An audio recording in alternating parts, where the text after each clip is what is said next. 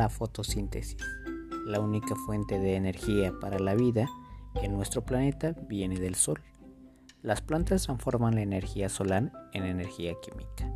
Mediante la fotosíntesis, gracias a la clorofila, que es el pigmento verde de las plantas y que con ayuda de la energía solar fabrican azúcares a partir de dióxido de carbono, y el agua, también se produce el oxígeno al mismo tiempo que los azúcares.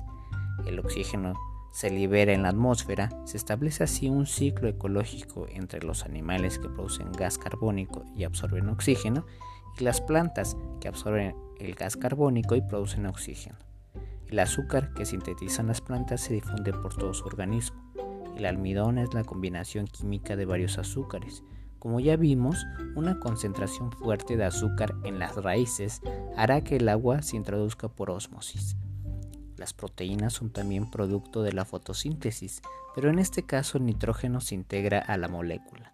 Los animales buscarán pues su energía comiendo plantas u otros animales herbívoros. La respiración de las plantas es un proceso diferente al de la fotosíntesis. Así como tú, las plantas respiran oxígeno y exhalan gas carbónico.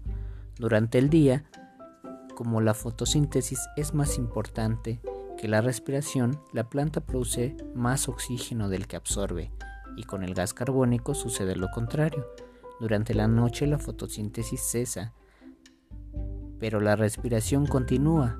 Esto es lo que nos hace pensar que por la noche las plantas producen gas carbónico, pero el hecho es que producen lo mismo en el día que en la noche, puesto que nunca dejan de respirar.